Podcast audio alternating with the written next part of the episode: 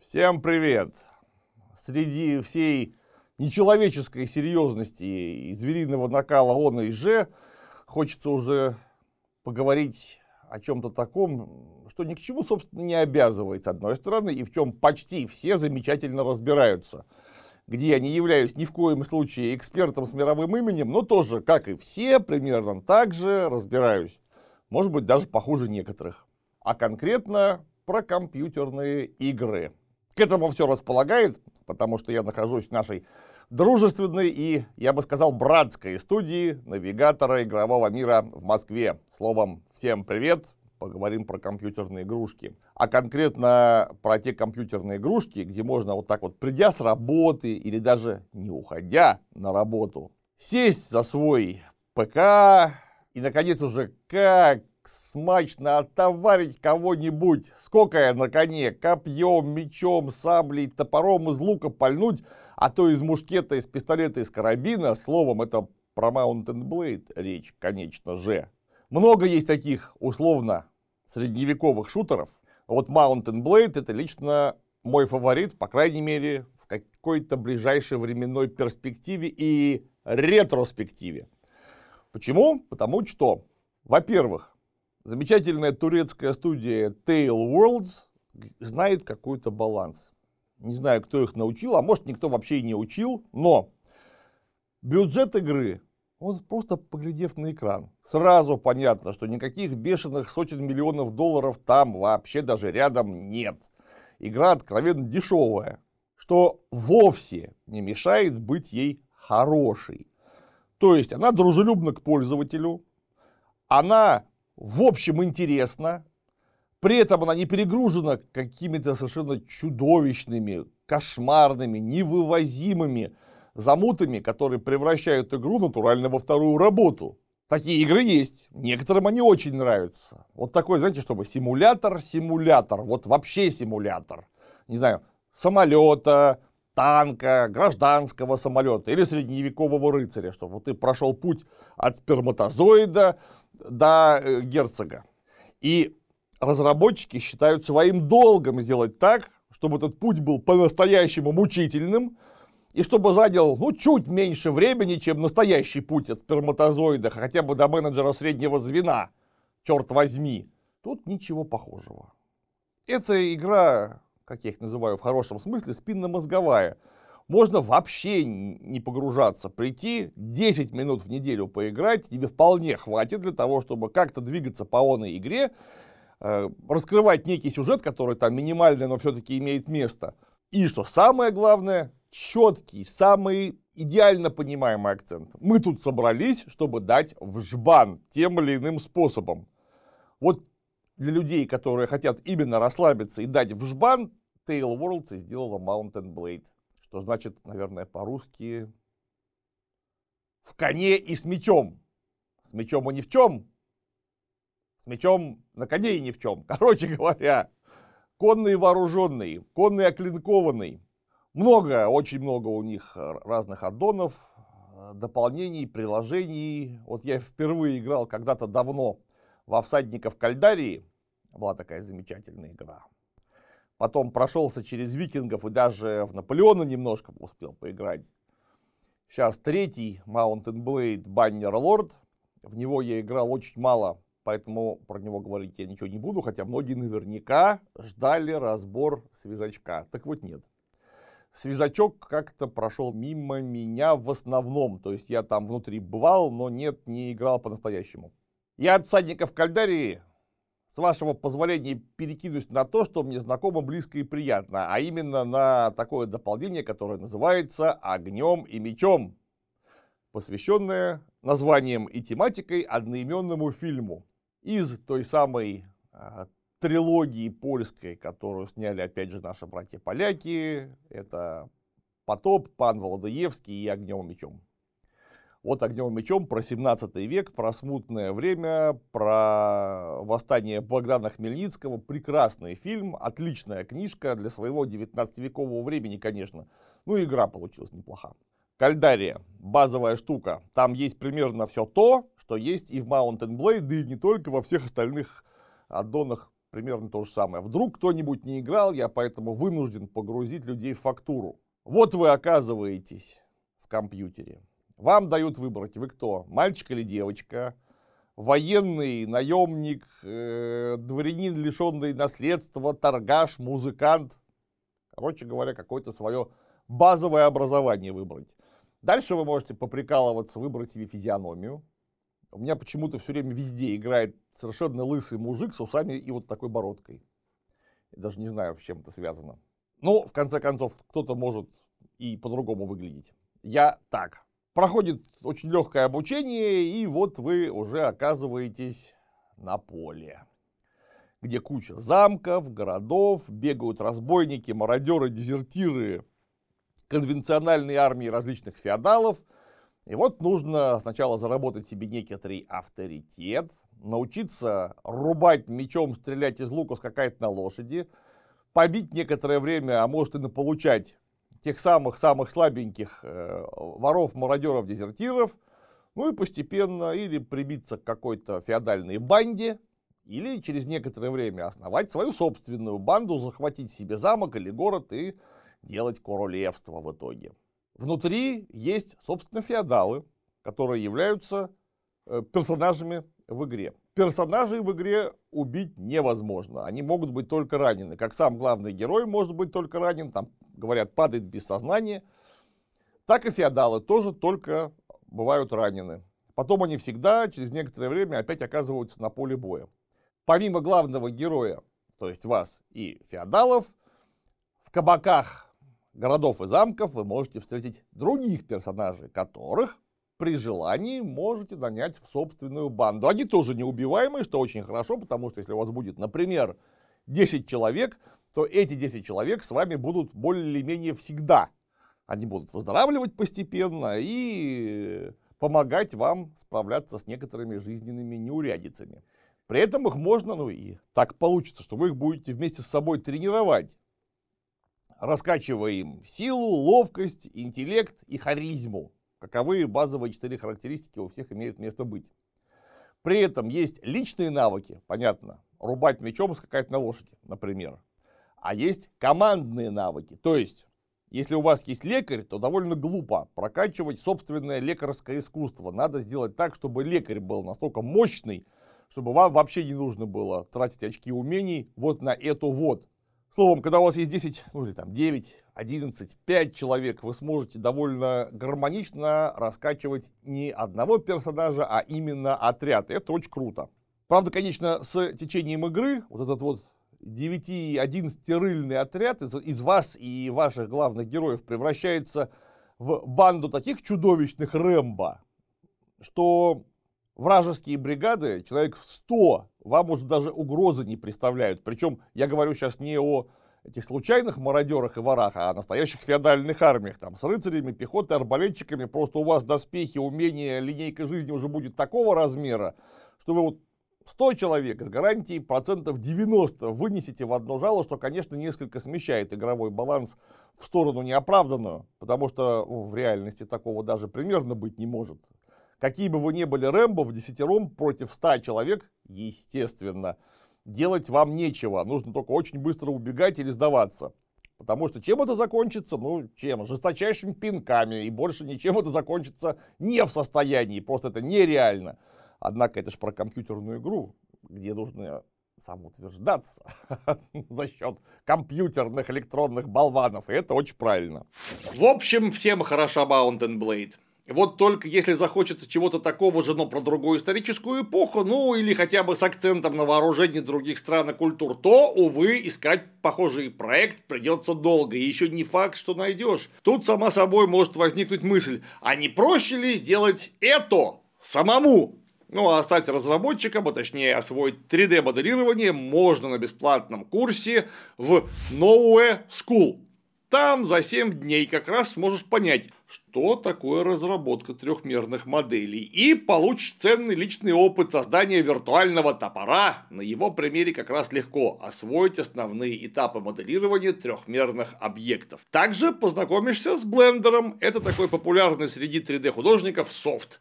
По итогу убедишься, что 3D это не так сложно, как многие думают. Ну а потом, когда войдешь во вкус, сможешь выбрать более продвинутый курс в Nowhere School, где тебя научат всякому интересному. Записаться сможешь, пройдя по ссылке под видео. Места на курсе ограничены, так что дави скорее. Все эти персонажи, которых вы нанимаете себе в отряд, очень может быть, что частично или полностью не совпадают характерами. Поэтому через некоторое время кто-то от кого-то начнет разбегаться подобрать отряд так, чтобы они все вообще никак не гавкались, не срались друг с другом, не кусались, почти невозможно. При этом они будут донимать вас жалобами, что вот такой-то негодяй. У него скотский характер, омерзительные качества, и вообще я с ним на одном поле не то что сражаться не стану, даже вот не присяду, спустимши штаны. И вот вне зависимости от того, чтобы вы в ответ какую реплику не выдвинули, их обычно три, всегда будет плохо, потому что есть вариант, да, ты прав, мистер Икс балбес. Второе, нет, ты не прав, мистер Икс достойный член коллектива. Ну и третье, нейтральное. Слушайте, разбирайтесь сами. Потому что если вы скажете первое, обидится второй, если второе обидится третий, если третье оба обидятся. И через некоторое время моралька у них упадет настолько, что они начнут разбегаться по одному или по двое. Потом их заново можно будет перенанимать, снова встречая в кабаках, что самое ужасное, в вашем же дорогущем снаряжении, которое вы им купили, наменяли, отбили у врага. Они же вместе с ним уходят. Если вы, не почуяв неладное, не умудритесь их раздеть перед демобилизацией. Но они могут к вам поступать, оказывать известную помощь, привносить собственное умение в отряд заново, иногда очень надолго. Потом, правда, неизбежно опять сбегут. Это бесит. С одной стороны, с другой стороны, ну хоть какая-то жизненность. Ну и с третьей стороны, можно таки собрать довольно крупный, до 10 человек отряд, который будет внутри себя морально спаян. Что неприятно, а, иногда ты там условно игровых дней тысячу, там полторы тысячи проходишь внутри игры, и тут раз, все было в порядке, никто ни на кого не жаловался. И тут вдруг появляется у вас персонаж и говорит, знаете что, вот тот-то меня так обижает, да и ты не очень, я пошел, до свидания. Ты такой, ну в каком смысле? Мы с тобой тут три года в боях и походах, около миллиона этих электронных болванов уже завалено, а ты меня взял так и кинул, негодяй. И ничего не поделать, то есть ничего не предвещало беды, ты не, не сможешь с ними как-то проконтактировать, чтобы настроить каждого на нужный лад. Эта механика не рассматривается в игре в принципе, что, конечно, а, подбешивает, б, иногда очень обидно электронные болваны. Вот есть феодалы, как я уже говорил, э, короли, графы, герцоги, бароны и прочее, прочее. А есть у них юниты. Юнитов там нечеловеческое количество, очень много. Но в целом их, конечно, можно разделить на базовые. Тяжелая конница у самых разных наций, этносов. Э, Легкая конница стрелковая, которая далеко не у всех э, наций этносов присутствует, то есть какие-нибудь там условные западные европейцы вообще лишены такого рода. То есть у них есть рыцари, а легких стрелков нет. Э, тяжелая пехота, легкая пехота и стреляющая пехота.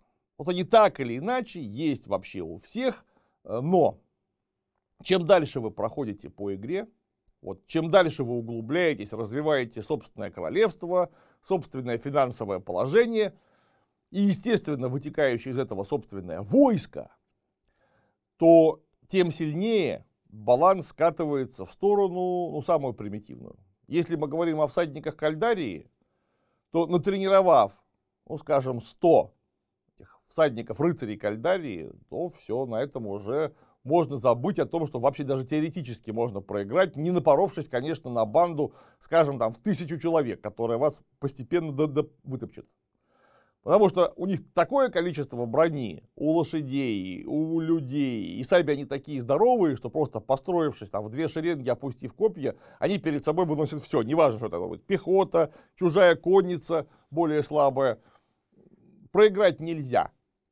Вот 100, 100 рыцарей, условно, может быть, там 120, 150, 90 решают все проблемы, особенно если они усилены бандой Рэмбо, которую вы натренировали.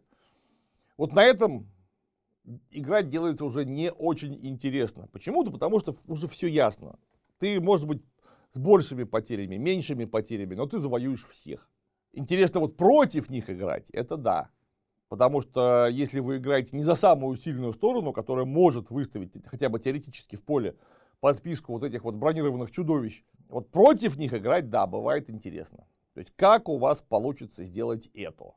Тем более, что электронный болван вообще никогда не догадывается создать только рыцарскую армию. А вы можете, что, конечно, очень нежизненно. Потому что, во-первых, целиком рыцарская армия ни в каком средневековье быть не могло, а во-вторых, она была абсолютно не боеспособна. Просто потому, что не могла обеспечивать себя ни в походе, ни на поле боя. В игре это можно, в жизни нет. И вот эта игра именно вот в этом месте начинает сбоить. Ну, потому что если у вас есть абсолютно мощные юниты, конечно, вам хочется набрать как можно больше этих самых абсолютно мощных юнитов. Не думая о какой-то жизненности. Никто в своем уме и трезвой памяти не будет набирать специально какие-то более слабые юниты в свое войско чтобы соблюсти некую понимаемую вами условно-историческую реальность. Нет, никто не будет. И поэтому, да, получается в конце уже не очень интересно. Самый главный тактический прием, как только у вас появляется сильное войско на конях и в тяжелых доспехах, это выставить их напротив врага. Получается это очень легко, потому что игровая механика такова, что просто оказавшись на поле боя, вы уже находитесь напротив врага, вы точно знаете, где он, а именно вот там, вот напротив вас. Дальше нужно плотным строем подъехать на расстояние максимально близкое, которое позволяет разогнать лошадей и отдать приказ в атаку. Все, дальше можно засекать, когда эти мастодонты всех вытопчат. Очень удобно. Можно в это время, даже отъехав в тыл, пойти попить чаю, не знаю, по телефону с кем-нибудь поговорить, потом вернуться, такой, о, понятно, так, запускаем следующую катку. Очень здорово. Вот как только мы оказываемся в игре Mount and Blade, которая посвящена 17 веку, то, получив, ну, примерно то же самое, что, допустим, было во «Всадниках Кальдарии», мы получаем еще один гигантский бонус. Это наличие огнестрельного оружия. Ну, потому что 17 век без него никак. Да, там сохраняется лучная конница, пешие лучники, но там есть, черт возьми, огнестрельное оружие. И Просто оказавшись внутри игровой механики, это огнестрельное оружие очень сильно начинает менять балансы. За что мне Mountain Blade нравится страшно. Как бы ты прокачан не был, как бы не были прокачаны твои подручные персонажи, какие бы доспехи ты себе не напокупал, идя на штурм, залезая по штурмовой лестнице, вот ты получаешь от какого-нибудь упыря из мушкета маслину 25 грамм в голову, и на этом все заканчивается. Потому что такого не выдерживает ни один доспех, никакая линейка здоровья. Вот невозможно и все, вас вынесут. Допустим, вы докачались до какого-нибудь там 35-38 уровня.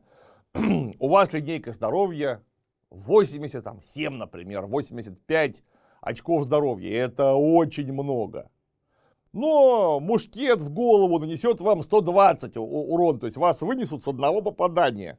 И нет ни одного, естественно, юнита, который находится внутри этого самого Mountain Blade, который был бы неуязвим или почти неуязвим к огнестрельному оружию, которого пришлось бы достреливать раз за разом, раз за разом, а у него вот, несмотря на то, что он весь пробит пулями, линейка здоровья еще и за треть-то вниз не ушла. Нет. Самые тяжелые юниты, которые имеют место, это шведские рейтары, это, естественно, крылатые польские гусары.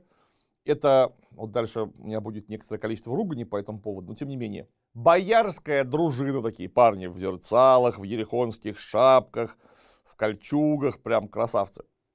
И татарский нукер, э, тяжелее всех, естественно. Шведские рейтары, ну неважно, какие бы они тяжелые не были, ну максимум два хороших попадания они выдерживают. И то не в упор. Вот раз попали в него из э, мушкета, допустим, у него там линейка здоровья процентов на 70, на 60 упал, и еще раз попали, уже, между прочим, неважно, мушкетом, э, пистолетом или ручным холодным оружием, и, скорее всего, его со второго удара вынесут. Ну или, э, как минимум, останется вообще чуть-чуть совсем маленький на третий удар. Словом, огнестрельное оружие это круто. Плюс оно очень дальнобойное. Когда негодяи, против которых вы воюете, э, вдруг имеют достаточное количество искусственного интеллекта, масла в башке у электрического болвана достаточно много, чтобы никуда не бегать, построиться, выставив огнестрельную пехоту там, в 2-3 шеренги плотно, и стоять на месте, там первая шеренга на коленях, остальные в полный рост. Вот они залп дают когда.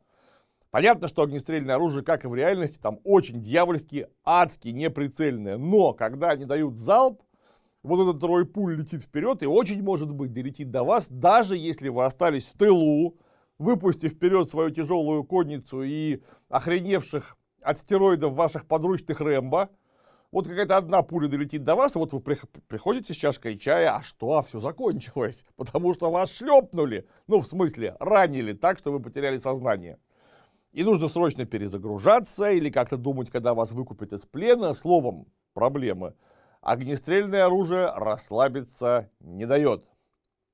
При этом, что мне очень понравилось в смысле приближения к реализму, то, что есть какой-нибудь мастерский, есть, есть, имеется возможность заказывать оружие в специальных мастерских.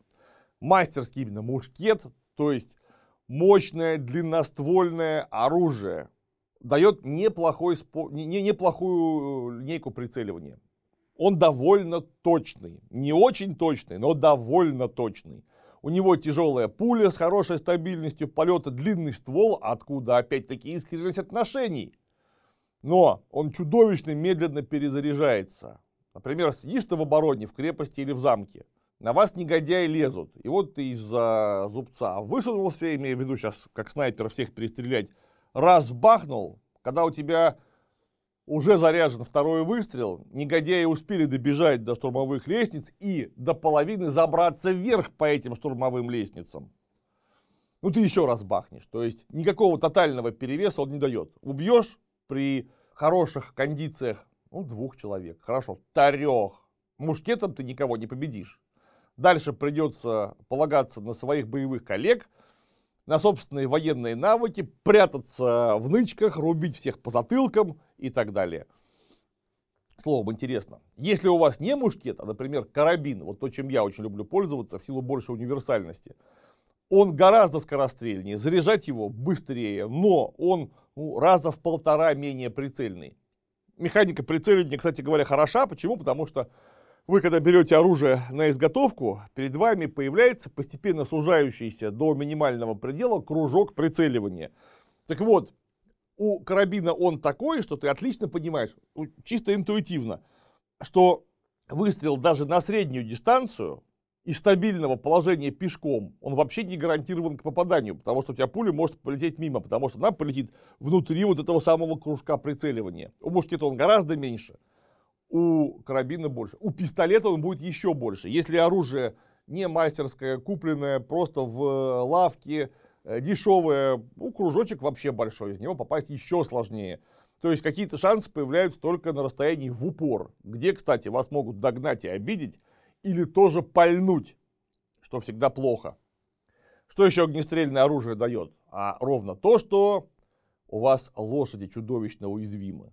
Потому что если мы говорим про средневековое фэнтези в Кальдарии, ох, ну или, например, про Баннерлорд, Баннерлорда, Баннерлорда нового, то лошадям можно покупать доспехи. То есть, или покупать лошадей сразу в доспехах, как там это организовано. То есть, лошадь вполне очевидно, здоровее человека. И, естественно, у нее у самой линейка жизни получается гораздо больше. А если она еще и в доспехах, то лошадь очень-очень-очень сложно завалить. И вот это вот тяжелое рыцарское дистрие а, может или хорошо снаряженный восточный аргамак может проезжать сквозь строй пехоты, таранить более легких всадников, ничего ему не делается. А вот тут 17 век, когда конский доспех – как нечто значимое вообще уже ушел с поля боя. Может быть, там у кого-нибудь налобник был на коне, тут и такого нигде нету. Почему? Да ровно потому, что невозможно снарядить лошадь так, чтобы этот доспех выдерживал выстрел из мушкета. Человека можно, он маленький, меньше лошади. Поэтому нагрудник керасы и там лоб шлема можно сделать или непробиваемым, или трудно пробиваемым для самого мощного ручного огнестрельного оружия. А лошадь ты так не снарядишь, потому что в таком доспехе вы никуда не поедете, она слишком здоровенная. Поэтому от конского доспеха отказываются. Точно так же нет его и в игре. А значит, одно, два, максимум три попадания из огнестрела в лошадь, и у вас нет лошади. А лошади, а, дорого стоят, б, имеют ограниченный срок годности. То есть нет, совсем лошадь навсегда не убивают, она оживает вместе с персонажем. Но после одного, двух, трех, четырех условных убийств она может охрометь и потерять половину своих достоинств. А потом вообще все-таки пасть. И вы окажетесь неожиданно пешком, что категорически недопустимо, потому что, а, неудобно на поле боя, э, б, очень неприятно сказывается на скорости перемещения отряда по карте. То есть, когда все на конях, оно просто быстрее. Когда начальник пешком, вам почему-то никто не уступит седла. То есть, все поскачут на лошадях, а вы, серьезный герцог, барон, граф, пойдете пешком. Что, конечно, очень правдоподобно. Тем не менее, э, перемещение отряда здорово замедляется. Что там еще есть, помимо огнестрельного оружия? А вот там долгое время нужно на поле боя быстро думать и нажимать на горячие клавиши. Потому что у вас есть три основных рода войск. Это конница, пешие стрелки и пехота, нацеленная на рукопашный бой. Если мы говорим о европейской русской части, то в первую очередь, конечно, пикинеры и те или иные стрел, стрельцы, мушкетеры и прочее. Вот если у вас есть хорошие пикинеры, и вы умеете ими пользоваться, вот против вас выезжает та самая тяжелая конница, которая была абсолютным чемпионом всадников Кальдари. А вы раз и вперед, а вперед себя выставляете, ну вот так построенных шеренги в 4 пикинеров, приказывая им удерживать позицию. Они все вот так вот растопыриваются длиннющими пиками, и взять их в лоб не понеся очень серьезных потерь, уже невозможно в принципе никому. То есть какая бы у вас ни была тяжелая конница, они вот поскачут верные приказу, что, кстати, в жизни никогда бы не случилось, и напорятся на пике. И у них тут же половина лошадей поляжет, которые находятся в первой шеренге. Все прочие затормозят, и, в общем, начнутся у них проблемы. А сзади или с фланга можно поставить точно так же мушкетеров-стрельцов своих, которые будут прикрывать их с фланга или бить через голову, если местность позволяет. И вот у вас доскакала конница, притормозила на 2 секунды, и в них сразу залпа 3-4, в зависимости от того, сколько у вас шеренг из мушкетов, в упор-то и пришлось. И у них потери делаются еще больше. А вы, например, в это время со своей конницей можете стать с фланга, подождать, пока все к вам прискачут, треснуть им с фланга и с тыла самим, нанести еще большие потери, обратить в бегство и отступить за собственную пехоту, поджидая очередную волну неприятельской атаки. То есть уже есть хоть какое-то тактическое взаимодействие.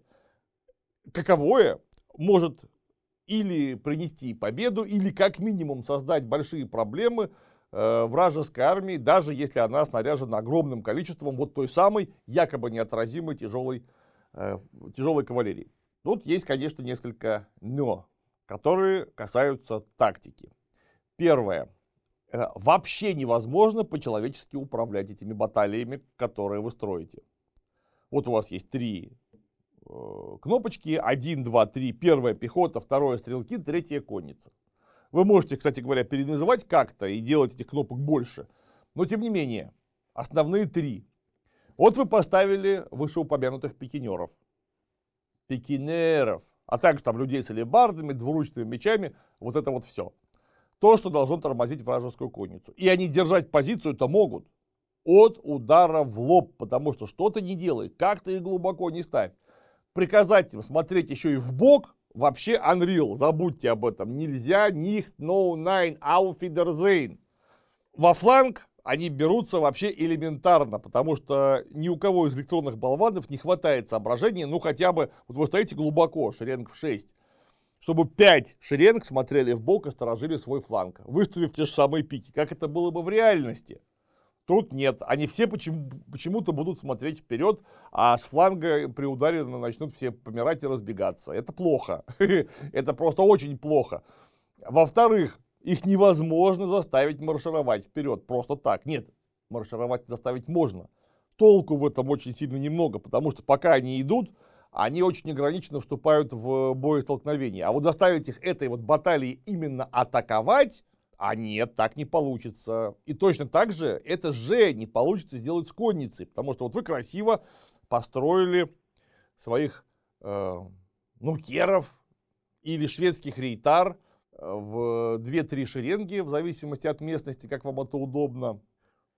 Поставили их поплотнее и повели на врага в э, решительную смелую Акаку. И вот когда мы кричим там «В Акаку! Вперед, мои маленькие шлюшки! Все, кто меня любит, бежим!» И вот вы помчались раздавать пинков негодяям, и, и на этом, собственно, все управление боем заканчивается. Как только вы даете от, приказ атаковать, все. Вот это все, вообще забыв про то, что такое строй, начинает ехать куда угодно, как угодно, ну, примерно, слава богу, вперед, мешая друг другу, мешая вам, и дальше их придется возвращать, чтобы повторить снова слитную нормальную атаку. Или вообще нельзя отдавать приказ атаковать, нужно их просто разгонять у себя за спиной, и вот тогда они более-менее строем доедут до, куда, до туда, докуда надо. Дальше, повторяюсь, им все равно придется отдавать приказ в атаку, потому что если им не дать такого приказа, они не будут преследовать неприятеля. А как они его будут преследовать? Вот скачет какой-нибудь убегающий польский рейтар, польский кусар, например, или рейтар, или кирасир. И вот ваши шведские, дорогущие в содержании рейтара, сразу человек 8 за одним бегут до конца карты. Почему они бегут именно так? Зачем вообще его преследовать? То есть управление строем отсутствует как таковое в принципе. Это чудовищно бесит. Кроме того, нельзя сделать несколько баталий. Вы можете сделать три баталии. Конный эскадрон, терцию пикинеров и рукав мушкетеров. Ну или стрельцов, короче, вы поняли, стреляющей пехоты. Все. Вот у вас будет три тактических подразделения на поле боя, и больше их не будет. То есть нельзя сделать так, что ага, Сейчас мы обманем электронного болвана. Вот если эти пикинеры не очень работают во фланг, ну и ничего страшного. Сейчас мы возьмем и поделим пикинерскую баталию на три части. Будет у нас три баталии, которые будут прикрывать друг друга, по крайней мере, в двух промежутках э, между первой и третьей. Вот там между ними будет очень сложно въехать и атаковать их с фланга. Ну а совсем фланга-фланга, там, с, с крайне правого, с крайне левого, их можно будет прикрыть с одной стороны мушкетерами, с другой стороны конницей. Вот ничего подобного нормально сделать не получится. И это очень обидно. Почему? Потому что напрашивается такой лайфхак сам собой. Вот вы поставите три баталии, и уже будет легче. Потому что ими и управлять легче, и они прикрывают друг друга механически. Ничего не нужно придумывать, нужно просто, чтобы было так и все. Вот у вас идут три коробочки, и между ними опасно ехать, потому что они с флангов сами будут бить тех, кто проходит или проезжает между ними. Тем более, что, скажем, три такие батальона не дадут противнику сформировать сплошной фронт против вас. То есть, если они собираются пробить на ту сторону, то им придется части остановиться перед фронтом батальонов, а части под ударами с фланга проехать к вам в тыл, что сразу разрядит этот фронт. То есть вам легче, гораздо легче будет отбиться. Так сделать невозможно, и это очень обидно не то что обидно, а это просто нарушает вот тот самый флер 17 века, который так прекрасно ощущается на карте Mountain Blade. Вроде бы все хорошо, но с другой стороны, вот да, есть недостаточки. Другие недостаточки, вот это вот название тех самых юнитов, потому что я понимаю, что ради игрового интереса юнитов должно быть нечеловеческое количество. И вот там начинают придумывать всякое. Боярский дружинник. Какой в монгольскую степь боярский дружинник в 17 веке? Ну вы о чем? Во-первых, термин «дружина», как термин, который применяется на постоянной, э, вполне законной основе к русским воинским людям по Отечеству, он пропадает в XII веке. Вот в XII веке еще может быть дружина, а может быть и не быть, кстати. Потому что с этого времени появляется термин «двор», княжеский или боярский или, но двор.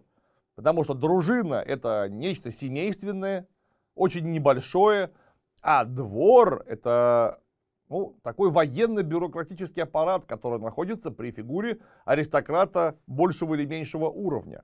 Это прямо очень четко отличает раннее русское средневековье от классического русского средневековья в 17 веке термин дружинник вообще уже не может употребляться вообще, совсем, в принципе, тем более боярский.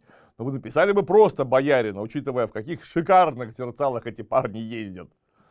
Хотя, наверное, даже не боярин, наверное, там что-то на уровне великого князя, все эти бойцы, снаряжены в этих и золотых позолоченных ерехонских шапках – зерцалах э, и прочее.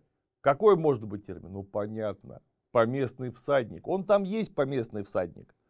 Но поместный всадник, он, ну, по сравнению с этой боярской дружиной, очень сильно слаб. Это скорее средняя конница, а не тяжелая. А боярский якобы дружинник тяжелая. Вот их не может быть просто ни с таким названием, ни в таком виде. Потому что основная часть нашей русской конницы, это вот та самая поместная конница – которая выступает в легко-среднем весе. Тяжелая конница у нас в это время практически отсутствует. За исключением, в самом деле, каких-нибудь э, формирований наподобие московской дворянской тысячи, которые были самые богатые, естественно. Ну, Москва же, come on, самый богатый на самых лучших лошадях, с самой большой честью, на которую их наводил тот самый местнический статус. Мы тут не просто так.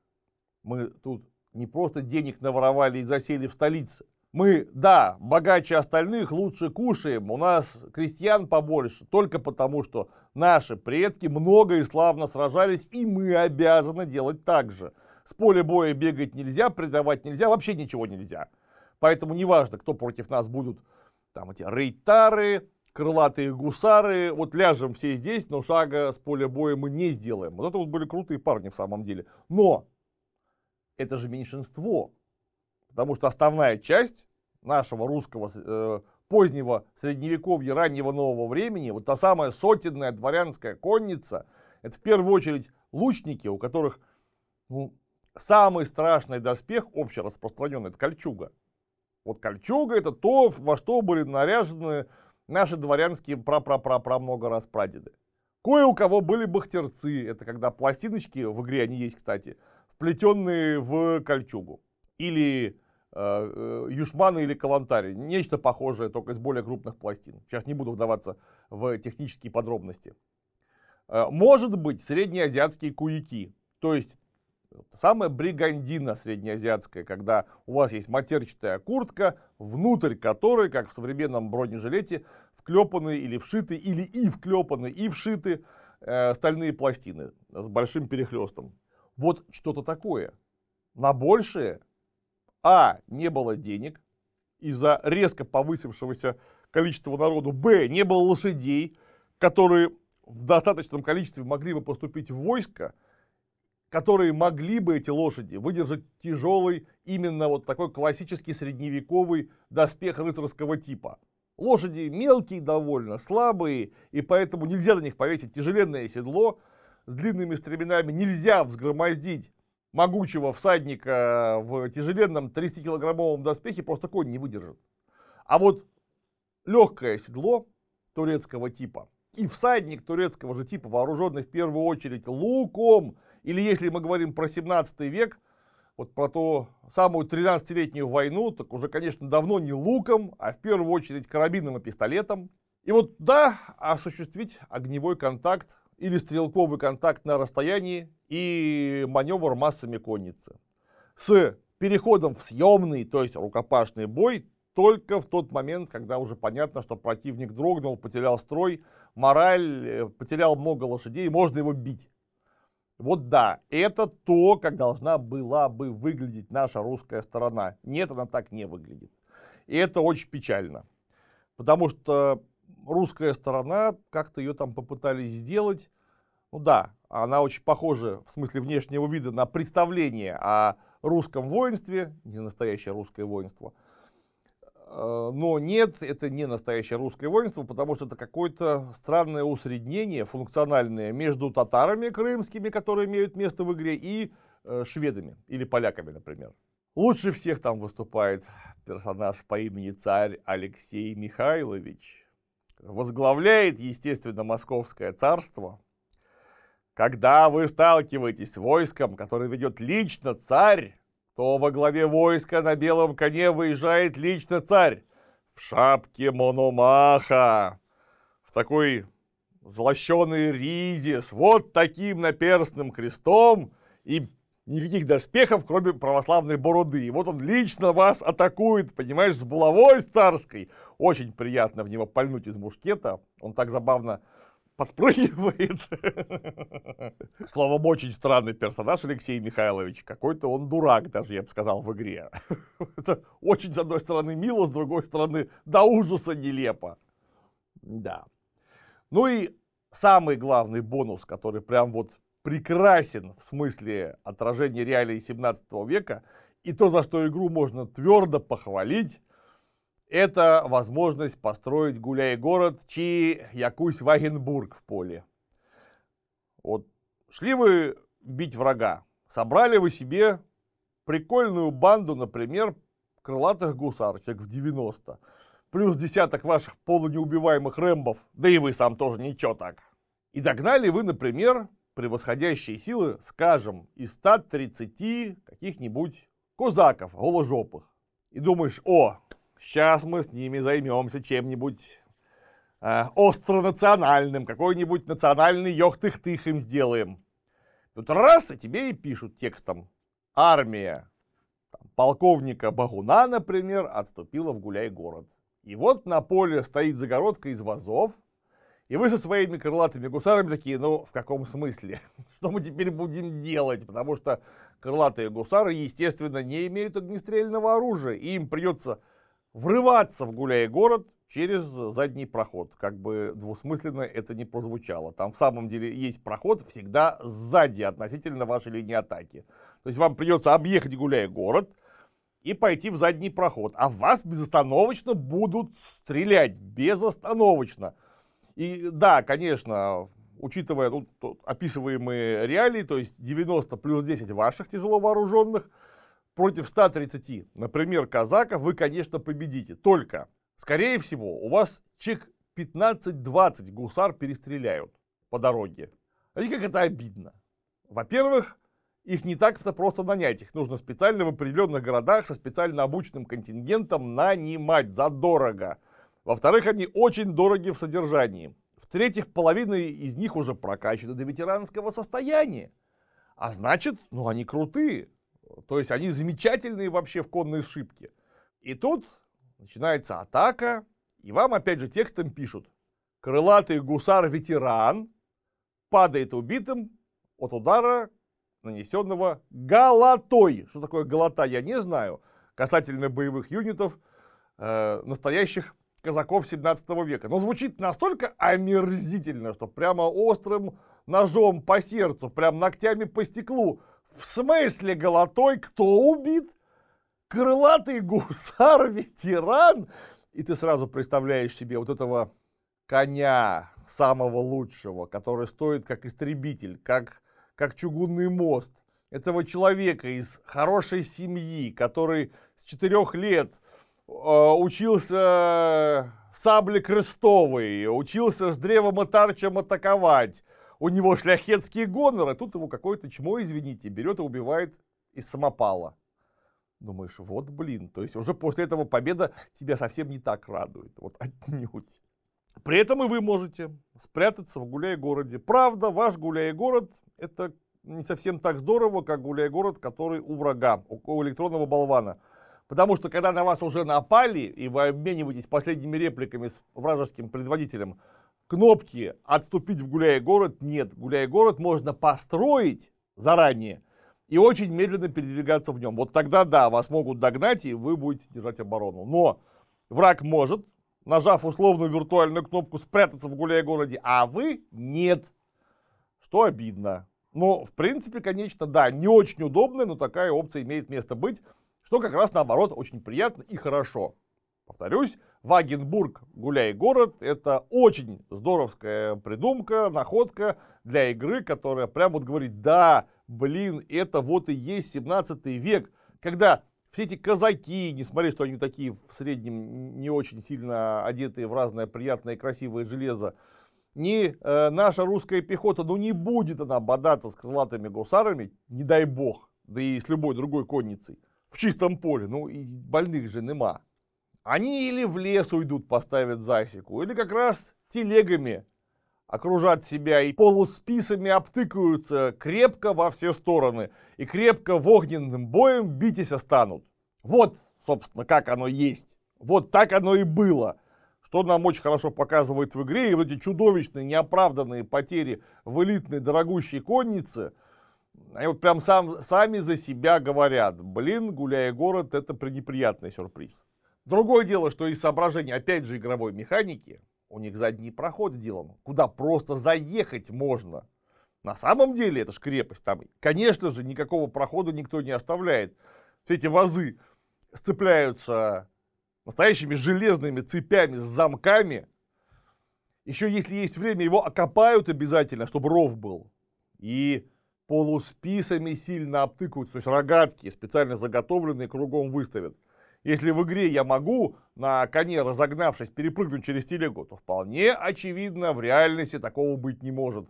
А, тебе не дадут, б, это физически невозможно. Поэтому придется телеги растаскивать, разволакивать, э, опять же, если получится, нести потери и брать э, в Эдинбург штурмом. Бывали и такие случаи, но опять же тяжелая, крайне неблагодарная затея. Вот чего нету в игре, и очень жаль, артиллерии. Ну а как это 17 век без артиллерии? В каком смысле? А где четвертая кнопка? Пушечки наши где? То есть первая пехота, второе стрелки, третья конница, четвертое должно быть, должны быть пушки. Потому что ни штурм города без пушек невозможен, ни полевое сражение без пушек невозможно, ни даже оборона Вагенбурга или штурм Вагенбурга. По сути дела, без артиллерии, ну какая-то глупость. Потому что, вот представляете, как было бы хорошо, если бы этих казаков, их эти затинные пищали, э, здоровенные, тяжеленные, стреляющие 25-30 миллиметровыми пулями, стояли бы вот там на вазах. Вот это был бы совсем другой калинкор. И с собой была бы полковая легкая двух-трехфунтовая артиллерия у всех э, представленных сторон. У шведы, например, таскали бы свои кожаные пушки знаменитые. Звучит ужасно. Но у нас ролик по этому поводу был, кожаные пушки были не совсем кожаные, черт возьми. Просто это как бы красиво выглядело. Антураж какой потрясающий. И насколько бы вообще вся механика поменялась бы в сторону реализма. Потому что реализма-то, она тут какая? Да ровно такая же. Чем дальше вы играете, тем больше у вас бабла. Чем сильнее прокачаны ваши рэмбы, тем, конечно, сильнее смещается баланс в сторону тяжелой мобильной силы, а именно тяжелой конницы. И вот если вы играете, например, за шведов, и в первую очередь за шведов, вот когда вы можете бесконечно нанимать, у вас в каждом городе по 150 сидит шведских рейтар, прокачанных до уровня ветеран, то есть в несколько более приличных доспехов, чем просто рейтары, с несколько большей линейкой жизни, чем просто рейтары. Ну вот все, вот они победят всех, потому что у них есть пистолеты, они могут разгонять в том числе и легкую лучную конницу огнем. У них очень много доспехов, они могут атаковать в палаши в шпаге. И таким образом справляться даже с неотразимыми крылатыми гусарами. Потому что у крылатых гусар нет пистолета. Да, они столкнутся, понесут сначала несколько большие потери, а потом в рукопашной просто всех перестреляют. Когда их мало, или там среднее количество, ну да, приходится очень сильно думать. Так, как я описывал в начале рассказа про Mountain Blade. А дальше, повторюсь, в каждом городе у вас по 150 этих самых э, рейтаров, везде большие резервы, он их, если там убьют 20 человек, вам вообще все равно. И вот эти рейтары начинают просто массой своих доспехов и пистолетов всех выносить. И уже не нужно думать про сложные построения, а также недостатки игровой механики в управлении пехотой и стрелками. Просто нужно собрать побольше этих самых рейтар и бросить их в атаку. И тогда наверняка вдруг запляшут облака, а именно к вам придут какие-нибудь полторы тысячи, там, 1600 казаков. Это по меркам игры очень большая армия, там, по-моему, больше двух тысяч я никогда не видел, чтобы собирались в одном месте войска. И осадят город, который они, кстати, неминуемо возьмут, скорее всего. И вот вы приходите их деблокировать, а у вас с собой, ну, скажем, 250-280 рейтаров и в городе у вас их еще 150. Вы заезжаете через линию блокады несложным маневром внутрь города, подбираете резервы и против полутора тысяч неприятеля выставляете своих 400 рейтара. При такой массе гарантированно, если они особенно подперты вашими полунеубиваемыми рэмбами, можно остаться в тылу и пойти пить чай. Они всех вынесут. Да, там, конечно, будут большие потери, но скажите, вот 400 условно там 380-350 юнитов против полутора тысяч самых разных юнитов у врага. И ваши 350 на 100% гарантированно сильнее них точно победят. Вот тут уже опять же, да, докачавшись до какого-то уровня, играть делается не слишком интересно, ну или отдав, как это я обычно делаю, э, должное хоть какому-то соблюдаемому историзму не заниматься этой профанацией и выставлять все-таки Тут у нас мушкетеры пойдут, тут, значит, у нас пехота будет стоять, охранять их. Вот тут вот у нас конница будет, причем всякая, не только рейтары, там еще среднюю конницу кирасиров стреляющих нанять надо. Ну, как-то, чтобы просто интерес сохранить. Потому что после определенного момента, после накопления изрядного количества денег в банке, который тоже имеет место быть в игре, это очень интересно, ну, все, уже можно дальше э, не играть, а ровно потому, что неинтересно играть, вы уже точно победили. Вопрос только во времени, как, как скоро вы захватите вообще всю карту. Ну и, конечно, очень приятно в этой игре то, что отпинав, скажем, шведов, так, что у них не осталось ни одной крепости, ни одного замка, вы, например, играете за поляков. Или вы, мятежник, делаете мятежное шведское королевство. Отпинали вы шведов, все, все захвачено, вся их карта. И некоторое время шведские войска пытаются взять какой-нибудь ваш город, отбить и вернуть его себе. Но проходит некий период, когда вам сообщают, королевство Швеция больше не существует. И такой говоришь, о, господи, боже мой, хорошо-то как, королевство Швеция больше не существует. И тут к тебе на прием начинают ломиться генералы с такими именами. О, Магнус де Лагарди, Понтус де Лагарди, э, губернатор Андреас Эриксен, Саймон фон Хрюнфельд. И думаешь, господи, а я вас легко найму на службу. И ты давай их нанимать на службу, раздавать им во владении разные деревеньки поотвратительнее. И вот они все на тебя уже работают. Срутся друг с другом, пытаются выбрать маршала, ты там можешь проголосовать за этого или за этого, или за себя, в конце концов. А потом их всех послать в смертельную акаку. Это очень мило, хорошо и приятно. Меня прям вот душа радуется, когда такое происходит. Очень хорошо. Да, но разбежавшись, как крыса стонущего корабля с погибающего королевства, шведские-то все эти генералы персонажные побегут, конечно же, не только к вам. И вот, например, на поле боя вы встречаете знатного казачьего полковника Якоба де Лагарди. Думаешь, вот ничего себе у тебя покидало, братан. Неплохо ты оказался у Богдана Зиновия Хмельницкого в подручных. Как чертовски интересно. И вот э, едет этот самый де Лагарди, весь в рейтарской броне, а за ним скочут с диким гиканьем казаки или даже крымские татары что еще более прикольно. Словом, в игре есть свои плюсы, свои минусы, главное из которых отсутствие артиллерии, безусловно. А, и какие-то моменты настолько приятные, что ради этого стоит поиграть.